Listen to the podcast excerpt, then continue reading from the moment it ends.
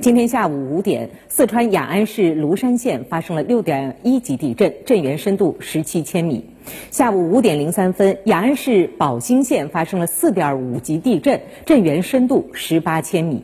记者从雅安市抗震救灾指挥部获悉，截止到十八时三十分为止，地震造成芦山县、宝兴县部分乡镇受灾，房屋受损。芦山县暂未收到人员伤亡情况的报告，宝兴县一人死亡，一人重伤，五人轻伤。